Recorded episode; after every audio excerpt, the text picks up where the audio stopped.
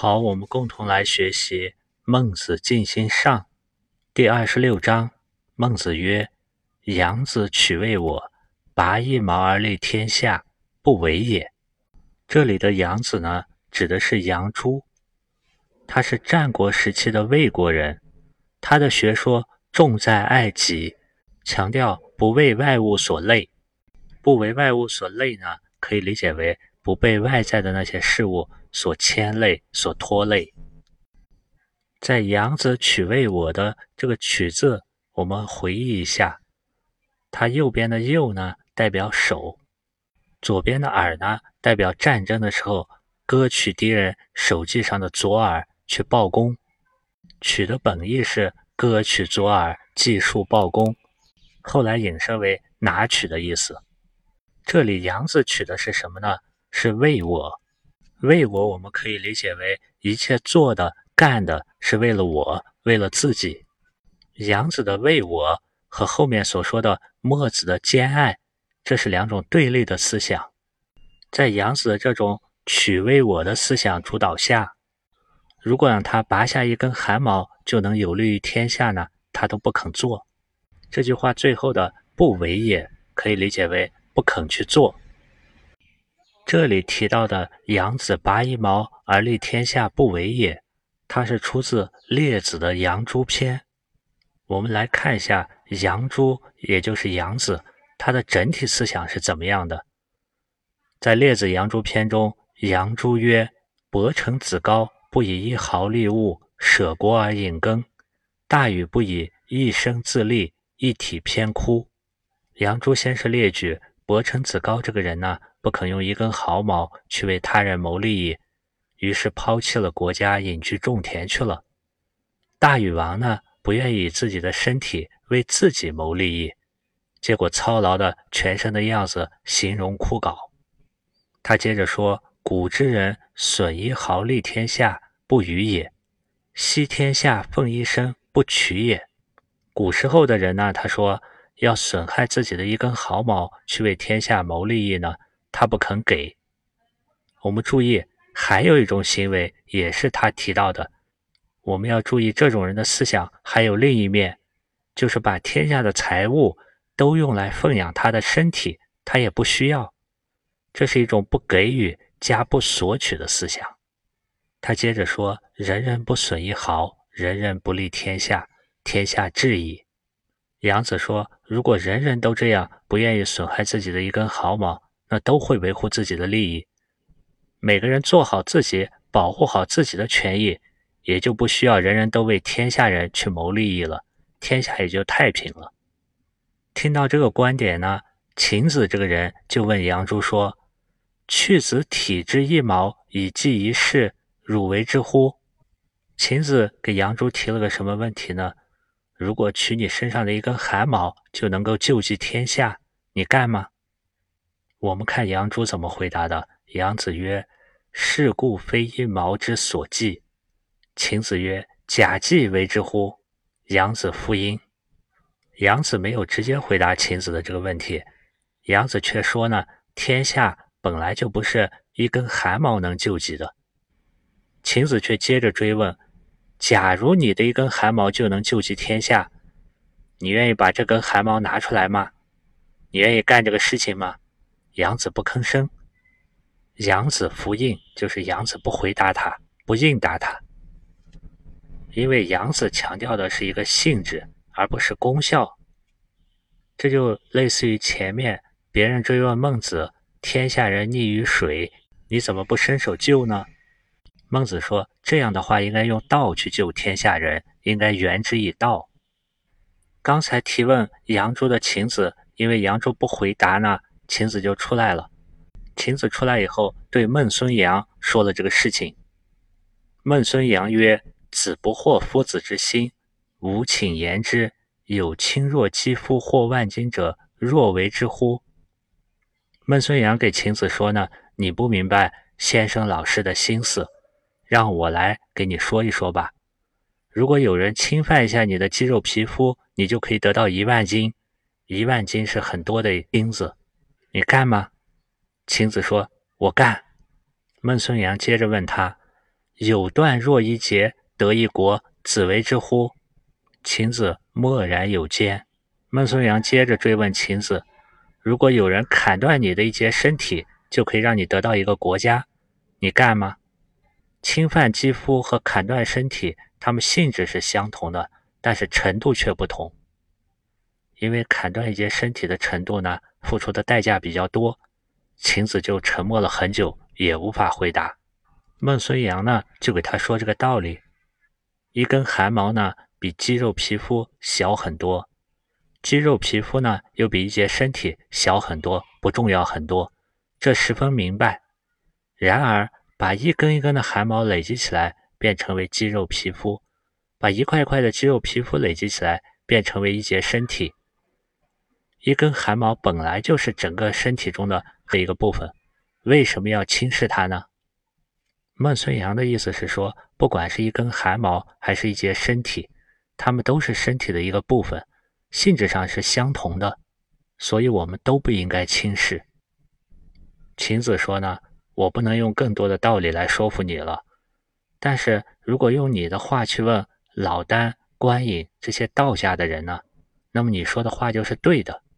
如果用我的观点去问大禹、莫迪这些愿意奉献自己为天下人谋福利的人呢，他们又会赞成我的观点，我的话又是对的。通过这个记载，我们可以学习到什么呢？我们就知道，对待具体事物的时候，不光要看性质，还要把握这个度，知道权变，把握程度。前面在孟子的学习中，礼与色孰重，礼与食孰重，也是类似的问题。接着，孟子举了另一个跟杨子相反的例子：墨子兼爱，摩顶放踵，立天下为之。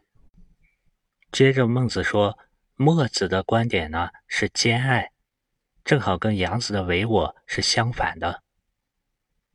兼爱的‘兼’字的字形就是中间的手把一把禾苗都握住；兼爱的‘爱’这个字的繁体字呢，就是把这个字中间心里的亲善之情表达出来，同时表现为上面的手的动作和下面的脚的行动。”我们再看一下这里面“摩顶放踵”这四个字，“摩”的字形外面的“广”呢，代表一个大房子，在这个房子的屋檐下面挂着一些晾晒的马葛之类的植物。“磨”字下面的手呢，是形声字中表意的部分，它表示两手触动这些植物来回搓动，因此“磨”的本意是摩擦。如果把摩擦的摩下面的手换成一个石头的石呢，就是石磨的磨字。石磨的磨字呢，也代表一种摩擦，它是摩擦某种物品，就好像摩擦石头，让石头上落下小石子、石屑的样子。所以下面是手的这个摩擦的摩呢，偏向一个动词性的用法，而下面一个石头的石的这个磨字呢。偏向一个名词性、形容词性的用法。摩顶的顶字是一个形声字，右边的叶呢表示头部，表意；左边的丁呢表身。放种的放字呢是个形声，也是个会意字。它右边的反文呢在篆文中是铺字部，是一个人手拿着小棒的样子，手拿着棒子击打别人，带有强制的意思。左边的方呢，表音，也表示被流放到远方。同时，方这个字也是流放的放的本字。方的甲骨文呢，就像一个剃发刺字的犯人。这个犯人呢，颈部还带着枷锁，所以方表示将犯罪的人头发剃光，脸上烙印或者刺字，披戴着木枷，流放远方，使其不得回返。因此，“放”这个字也可以指驱逐、抛弃。这里“摩顶放踵”的这个“放”字呢，可以理解为“到”，表示从头顶到脚底。“踵”这个字呢是形声字，右边的“重”表音，也是人背着重物的样子；左边的“足”表意，表示指的就是脚后跟。“踵”的本意就是指人的脚后跟。摩顶放踵这四个字合起来，就是指人的从头顶放就是至到脚后跟，放就是到至的意思，从头顶到至脚后跟都被磨坏了，这也表示全身上下都有摩擦的伤痕。为什么会这样呢？因为墨家为救天下而辛苦奔忙，所以导致他从头顶到脚后跟。都有辛劳留下的磨损伤痕。因为墨子提倡的是兼爱，所以他提倡这种无所不爱、无等差之爱，他就非常辛苦。他要为了利益天下人而苦行，即使磨秃头顶、磨伤了自己的身体、掉光了腿上的劲毛，他还是一往直前，在所不计。杨子的这种为我是把我看得很重。墨子的兼爱呢，是把天下的人看得很重。这种不同呢，实际上都来自于每个人的价值观不同。对这种价值观不同的描述呢，明朝的有堂和尚有两句诗：“天下由来清两碧，世间何苦重连城。”这个在前面我们也说过，它的背景是战国的时候，韩国和魏国争夺地盘儿，这时候。子华子就去见韩国的昭喜侯，韩国的昭喜侯因为和魏国在打仗，在争夺地盘，所以很忧虑。子华子就说：“今天如果打个比方，把天下都能给你，但是你用左手呢拿着天下呢，你的右手就要被废除，叫残废；右手拿天下呢，那么左手就要残废。你愿意去取得这个天下吗？”昭喜侯说：“我不去拿。”子华子就说：“对呀，您认为您的手臂是比天下更重要的，而您的整个身体呢，肯定又比您的手臂更加重要。另一方面，相对整个天下，韩国的土地只是其中的一小部分，而韩魏相争的那一部分土地呢，又是整个天下更小的部分。天下您都不愿意用手臂去换，您为什么为了这么小的一块土地，就搞得身心都很忧愁呢？”南怀瑾南老呢，也经常引用“天下由来清两碧，世间何苦重连城”这句诗。南老师提醒我们，相对天下那些外部的事物，自己内在的修持是更加重要、更应该重视的。好，我们回来看，举了两个极端的例子以后呢，孟子接着举例：“子墨执中，执中为敬之。”子墨是鲁国的一个贤人。子墨执中的这个“执”字呢，我们在前面学习过，它是一个会意字。简体字的“执”呢，从提手旁，从完，表示动手捉拿。繁体字的“执”呢，是一个会意兼形声字。它右边的字形呢，像一个人跪在那里，伸出双手。在很多字中。直的右边这个字形都代表人伸出双手，或者劳作，或者打扫家务，或者做饭等等。这里伸出双手呢，是带着左边这个刑具，左边的字形为古代居靠人的手铐类的一个刑具，类似于手械，念作蹑，合起来就是右边跪坐的人伸出手，手上呢带着左边画着的这个手铐。因此，直的本意指居仆捉拿。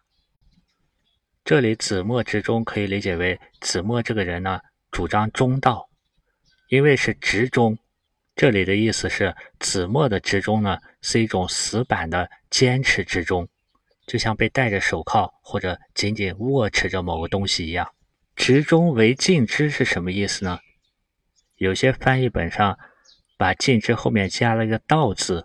说执中为尽之于道，但是我们再看后面的意思，执中无权由之一，证明这种执中呢，并不是孟子所赞许的。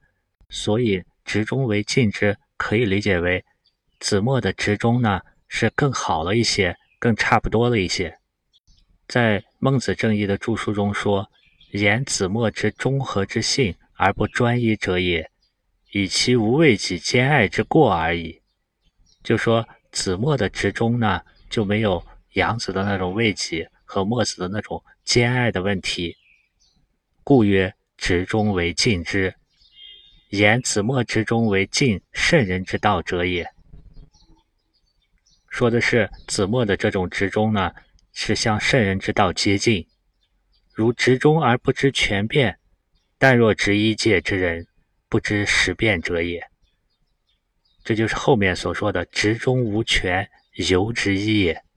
如果执中不知道全变，那么就像前面所说的“杨子之唯我”这一个观点，墨子之兼爱这一个观点，如果执中不知道全变，就跟前面所说的杨子、墨子之一一样的。我们看一下“执中无权”的这个“权”字，“权”是一个形声加会意字，就是一方面它可以理解成形部和声部组成的形声字，另外由于它的声部。兼着表达的某种意思，所以也可以看成左右两部分会意起来，表达出这个字的含义。它的繁体字左边从木，表示权呢，最早一般指的就是木质的秤杆；右边的字形呢，念作官。简化字时呢，将身旁的官简化为右字，右右表示手。在简化字的权中呢，右只是一个简化记号，就不表音了。简化字可以看成合起来会意为表示手移动秤杆上的秤砣。权这个字呢，它的本意是一个树的名字，指的是黄华木，后来假借为秤，因为用秤来称东西呢，是要根据所称物品不同而把秤锤左右移动的，所以权又引申为一种根据情况进行变异、进行变通。如果不知道权变呢，就变成执着的执一了。孟子接着说：“所恶执一者，为其贼道也。举一而废百也。所恶的恶呢，可以理解为厌恶。贼道的贼字呢，因为它的字形里有兵刃和戈，所以贼字最早的本意有伤害的意思。这句话可以理解为，孟子是认为执中不能固执无权变。如果执中不能全变，就变得你就是执的一端了。”这就是有害于道，因为这是你抓了一端举一端，而废止忽略了其他的那一百个方面，就是其他更多的方面。把执中理解成执一，不强调其中的全变呢，也是后世对于中道中庸的误解。朱熹在《四书集注》中说：“不偏谓之中，不义谓之庸”，可以说是这种误解的一个来源。朱熹的这个说法呢，来自于宋代大儒程颐，也就是程一川先生。他说：“不偏之谓中，不义之谓庸。中者，天下之正道；庸者，天下之定理。”这是一个典型的理学的观点。这种解析看起来宏大精彩，但如果细细推敲，就会发现他说的话很虚。原因就是。理学说的一些终极概念，往往是说它的本体，而我们一旦用现象，用它是什么东西去理解呢，就变成了一种由现象去解读本体，自然就无法得到正确的解读。如果我们从公用现象上来理解中庸，那么中就是不偏，那么怎么才能算不偏呢？如果假定不左不右为不偏，那么从左边来看。中变已经在右边了，从右边来看呢，所谓的中又偏于左边了。这样的中已经是偏了，又何来的不偏呢？而后世很多对中庸的误解，就是把中庸理解为不左不右，是一种几何化的中间，就是很死板的处在中间二分之一的那一点，或者是一种不鲜明、和稀泥的态度。其实，这种对善恶没有鲜明观点，和稀泥，正是孔子、孟子所厌恶的相怨。而几何化的去秉持不左不右的中间的那一点呢，正是孟子所说的执中无权。所以，中永远是要相对来讲的。那么，对庸字呢？如果从庸不义、从公用现象来解释呢，更不合理。世间哪有绝对不变的定理呢？我们前面说过。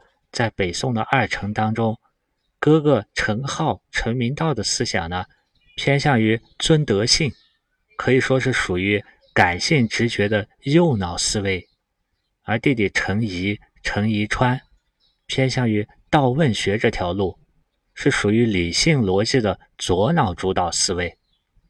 那么我们读二程的思想著作的时候，就要用孟子那种以我们的心意去逆他们的思维，以意逆志的方法，去看他们的主导思想，然后在自己内心消化。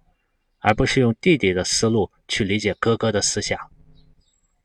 就像这里，如果把中庸从功用现象上解释，可以理解为中代表一种时时刻刻的恰到好处，而庸呢代表日常事物的处理，合起来就是时时刻刻的都能恰到好处的来处理日常的事物。当然，这种理解不是标准答案。和孟子这里类似的，在《周易》的系辞下传中第五章，孔子也说：“天下何思何虑？天下同归而殊途，一致而百虑。天下何思何虑？天下的事理呢，殊途同归，一致而百虑。有一通可以达到百通，但你如果固执于一呢，就不能百通。目标一致呢，却可以有众多的思路，不能固执于一个思路。”可以看出，权变在孔子思想中也十分重要。《论语子罕篇》中，孔子也说过：“可与共学，未可与适道；可与适道，未可与利；可与利，未可与权。”可以看出来，孔子是把能不能够权变看成是很高的一种修养素质。为什么这一章里杨子、墨子和子墨他们会产生为我兼爱和执中？这些不同的行为呢，在关于国家的同一件事情的面前，不同的人呢，他会做不同的反应。有杨子的一毛不拔，也有墨子的舍生取义。我们可能会说，这是每个人的价值观不同。但是关键呢，并不在每个人的价值判断不同上，因为每个人的价值判断都不同。也正是因为这种种不同的价值观、价值判断。所以世界上有如此多的冲突、矛盾，以及相互之间的不可理解。通过学习孟子，我们可以发现，关键是在人能不能找到自己那个本心。如果能找到本心，人人能够从本心出发，就像口之悦于除患，人人都喜欢口吃好吃的一样。如果人人的心都能悦于礼义，都能喜欢道理和仁义，那么从这个本心，从这个性。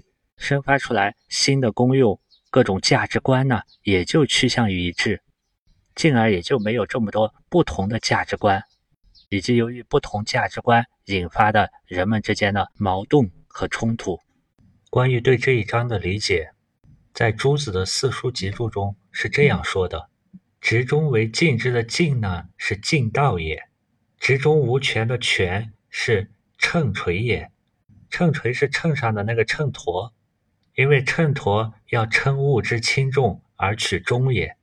如果执中而无权，则焦灼于一定之中，那么就会焦灼于一之中而不知变通，是一之一而已矣。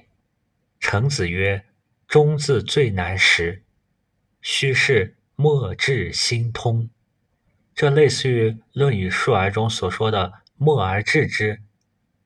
他是把所见所闻默默地记在心里，倾向于内在的一种感悟和体会。程子接着说：“妾誓言一听，拿一个客厅来做比方，则中央为中；一家则厅非中而堂为中。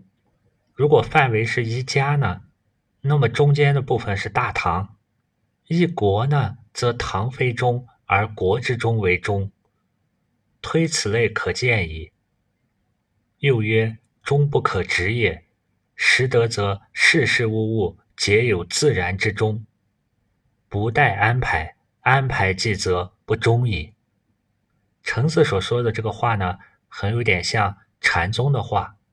程子所说的这种对忠的把握，不是物理上的，也不是刻板的，而是类似一种感性的把握。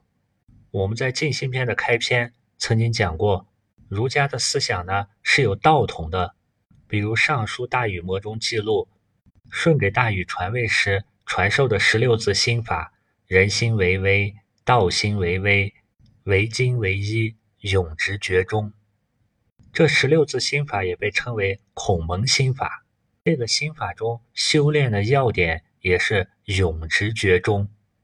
永直觉中的“永”字是那个允许的“永”，它是一个会意字。它的字形呢，甲骨文就像下面的人头上顶了一物，把物体放在头顶适当的位置上，才能够稳稳的顶着。所以“勇”的本意是适当，它包含有全变的含义。勇直觉中呢，就可以理解为恰到好处的把持着那个中道。我们可以看出，这个思想和孟子这里所说的“直中并且有权变”，他们是一致的。同样的，在《论语》的第二十篇《尧曰篇》中，尧帝给舜传位的时候也说过：“兹耳顺，天之利数在耳躬，永直其中，四海控穷，天路永中。”这句话是尧帝对舜说：“舜啊！”上天的大命已经落在了你的身上，你要永执其中，你要恰当的把握住那个中道。假如你导致天下的百姓都困苦和贫穷，那么上天赐给你的禄位呢，也会终止的。从尧给舜所说的和舜给禹所说的，一直到孔子所说的、孟子所说的，我们可以看到他们的中道思想。都是又要直中又要全变。孟子在这一章呢，也并不是厌恶杨子、墨子和子墨这三个人，他厌恶的是说所恶执一者，他厌恶的是那种固执。这种执一者呢，也就类似于孔子在《论语子罕》中所说的“子绝嗣，勿义，勿弊，勿固，勿我”。执一有哪些表现呢？一定要臆断怎么样，必定要怎么样，固执的认为怎么样，自我执着要怎么样。孔子强调不要执一，所以他说了勿意勿弊勿固勿我。第二十六章呢，一是说了要执中，二是说执中还要有权变。如果把二十六和后面的二十七章做比较，二十六章可以看作是偏外在的。做人做事，我们要直中而有全变；而后面的二十七章呢，它偏向于内在，它是说我们不要让欲望这些东西影响我们的内在本心。第二十七章，孟子曰：“饥者干食，渴者干饮，是谓得饮食之正也。饥可害之也。”我们先看一下“饥者干食”的“饥”字。我们可以把“鸡”字看成一个会意字，它的左边呢代表食物，右边表示按机。会意起来就是面对食物和按机。古人吃饭一般是跪坐，面前的按机上摆着食物。而“饥者干食”的这个“饥”字呢，它的右边是个空的按机，按机上空无一物，没有食物。我们可以想象一个很饥饿的人跪坐在空案机后面。对着远处的食物无法吃那种饥饿的感觉。另外，有的篆书把右边按机的“机”字呢，写成我们前面学过“人与禽兽鸡息”的那个繁体字的“鸡”。繁体字“鸡”的上面是两个丝，表示一种很细微连绵的感觉。下面呢是用宾格表示抵抗、防御。这也可以左右会译成：当一个人肚子里没有食物，对抗饥饿。抵御饥饿的感觉。另外，“饥”字还是一个形声字，从左边的“食”发右边“鸡”的声。我们在前面孟子的学习中学过，鸡年就代表庄稼收成不好。鸡是谷不熟，五谷就是庄稼。五谷庄稼不熟呢，人们只能守之喂食，吃不到。我们前面还学过，跟鸡类似的还有饥荒的“荒”，饥馑的“馑”。饥荒的荒呢，上面是个草字头，我们可以把它理解成地里没有长庄稼，长的都是草。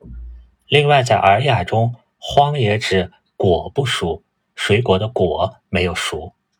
饥馑的这个馑字呢，繁体字的馑是左边一个食物的食，右边表声的部分念作井。右边的井呢，可以表示黏的黄土，也指如意草这些锦菜类的植物。所以饥馑的馑代表是蔬菜没有熟。我们再看饥者干食的者字，者字有多的意思，饥者就可以理解为饥饿的那一类人。那些人，干食的干呢是个指示字，中间的那一点呢是指示，指人口里含的食物。如果人吃到很好吃的东西，是不舍得马上咽下的，把它含在口里品尝滋味。所以带有甘这个部首的字，大多有甘甜美味的意思。渴者甘饮的渴字是个形声字，左边的水表意，表示水枯竭。右边的和表声，右边的和呢，它也是个汉字，本意指是什么，为什么，也有何日何时的意思。从它的字形上可以看成一个人负举着重物，比如一个石字旁加一个和，就是节食的结，指的是特立之时。如果把和字左边加一个站立的立呢，那么就是竭力的竭字，负举为竭。人背负着、举着重物，就是竭。另外，左边一个提手旁，右边一个和，就是高举着某物，比如揭竿而起的揭。同时，右边的合呢，也兼着表意。当人用力举重以后，就应当歇息，就会感觉到口渴。所以，节字又有止息的意思，停止休息。比如歇息的歇。左右形声兼会意合起来呢，渴这个字本意是水干涸，引申为人用力以后感觉到的口渴。为什么孟子这里说饥者干食，渴者干饮，是为得饮食之正也呢？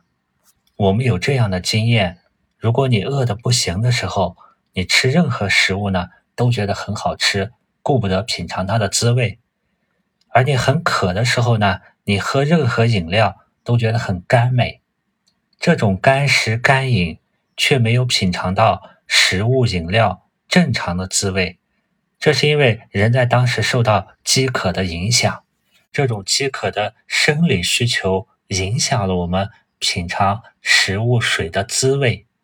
孟子用这个形象的比喻，岂为口腹有饥渴之害，人心亦皆有害。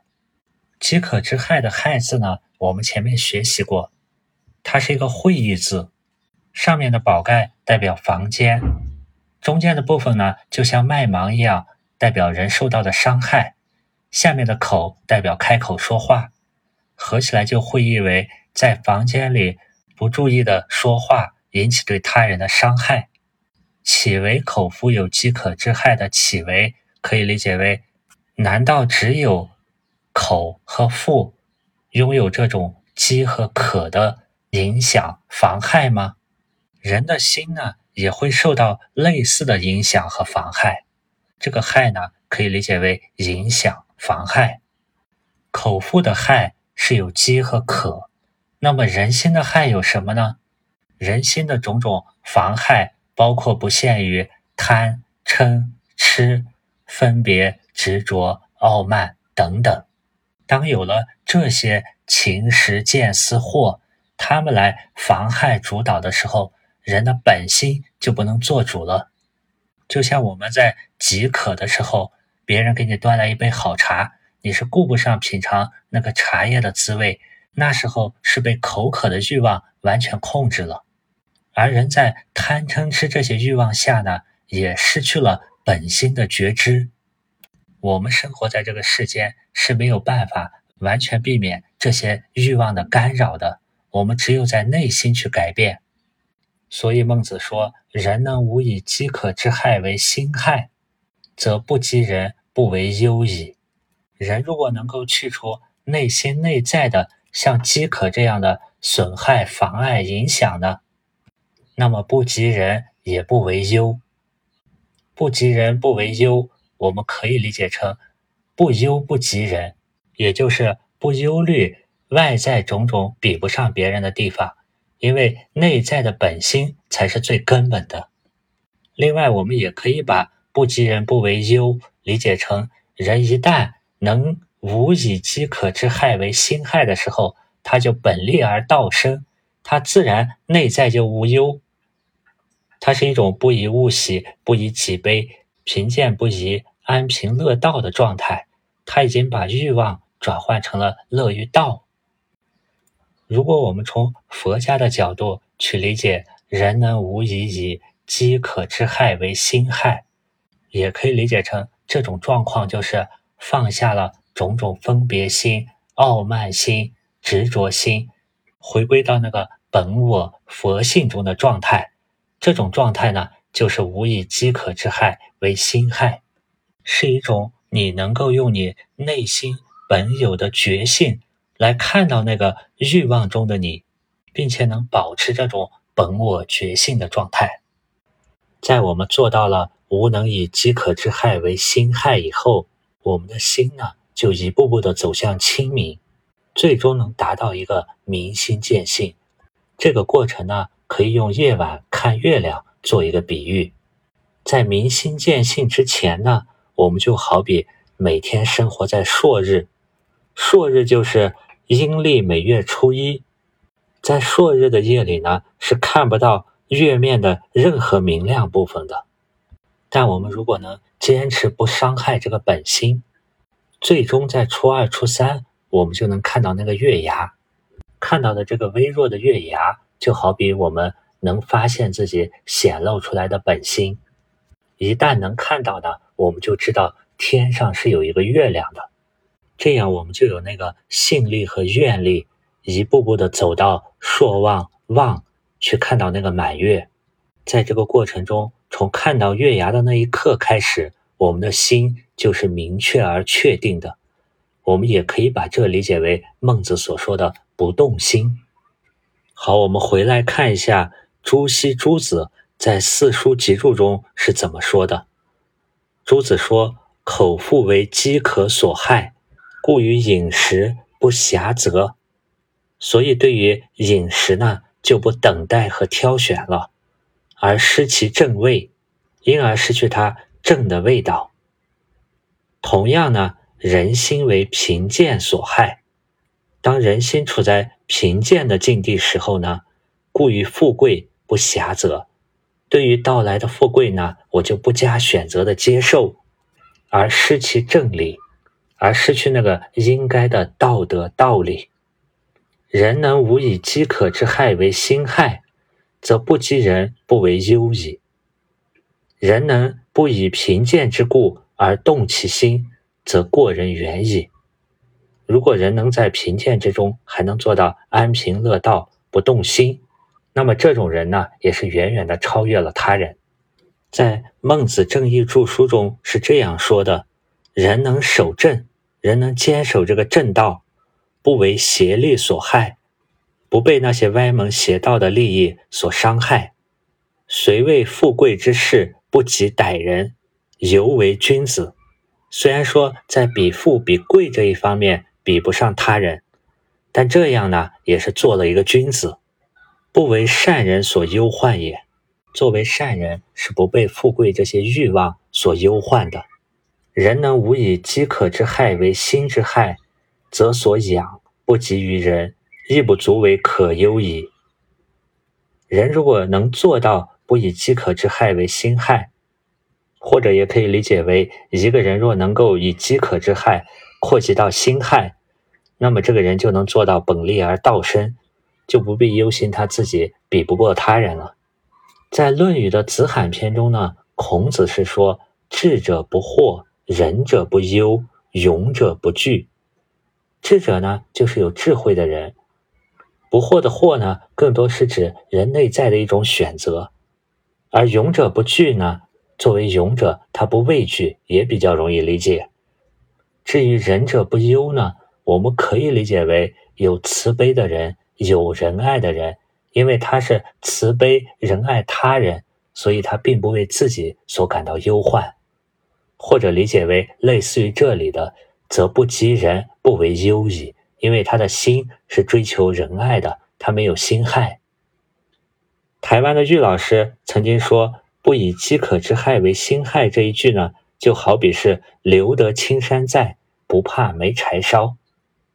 因为他始终保持了内在那个本心不受到伤害。为什么这样说呢？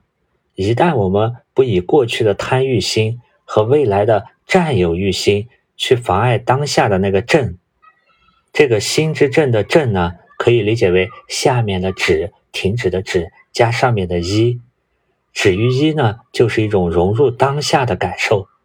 反之，当我们以自我为中心时，就得不到中。因为那个小我既不是中，也妨碍我们与周边环境做到和、做到和谐。但一旦你有融入当下感受的时候，所产生的行为呢，是发自于自信本然的一种中。往往那时候的自我与周围的环境也是最为和谐的。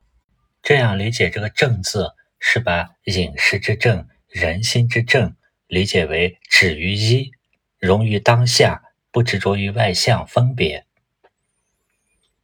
如果我们从字形上来看这个“正”字，它是一个人下面的脚朝着上面的目标进行迈进，我们就可以把正心的过程看成是人因为明确了乐道，从而安平，追求那个反身而成乐莫大焉的不懈不动摇的过程。就像舜给大禹所说十六字心法中的。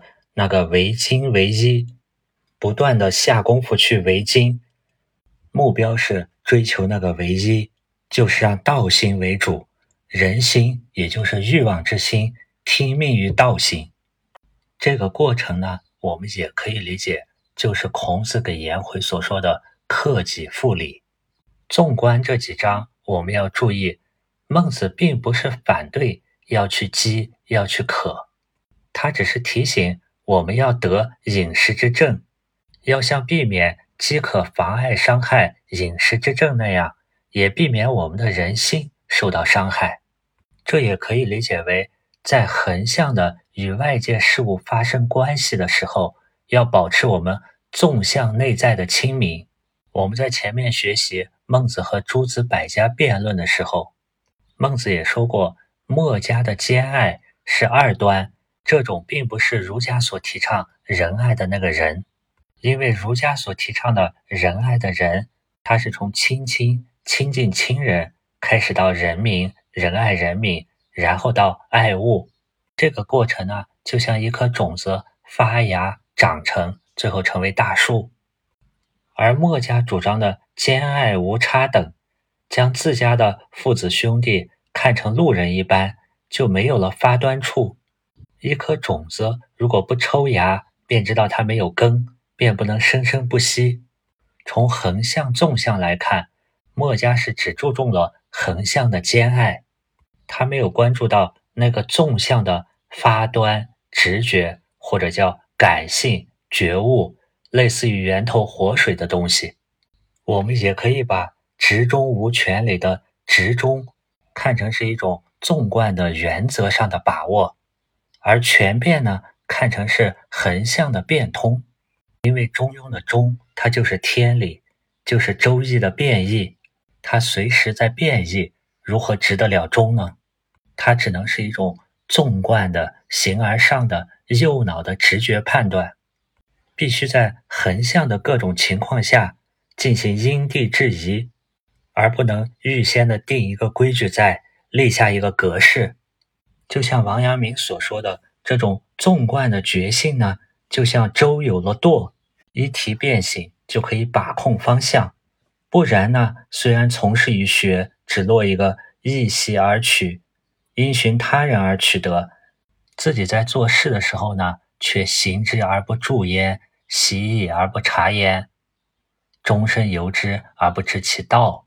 而当我们一旦把握了那个纵贯的道性以后，或者说明心见性以后，见得了月亮以后，横贯、纵贯、横说、竖说，都是既在横贯中砍柴、挑水、做饭。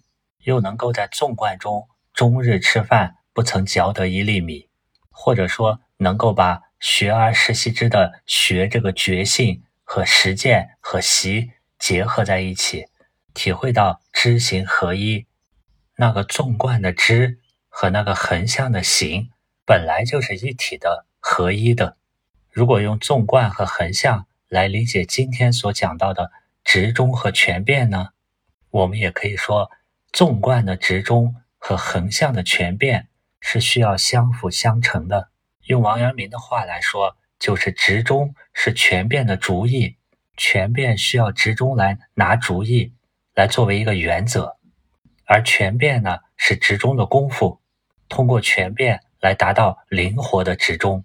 当然，这些都是个人理解，不是标准答案。好了。今天的内容就是这样。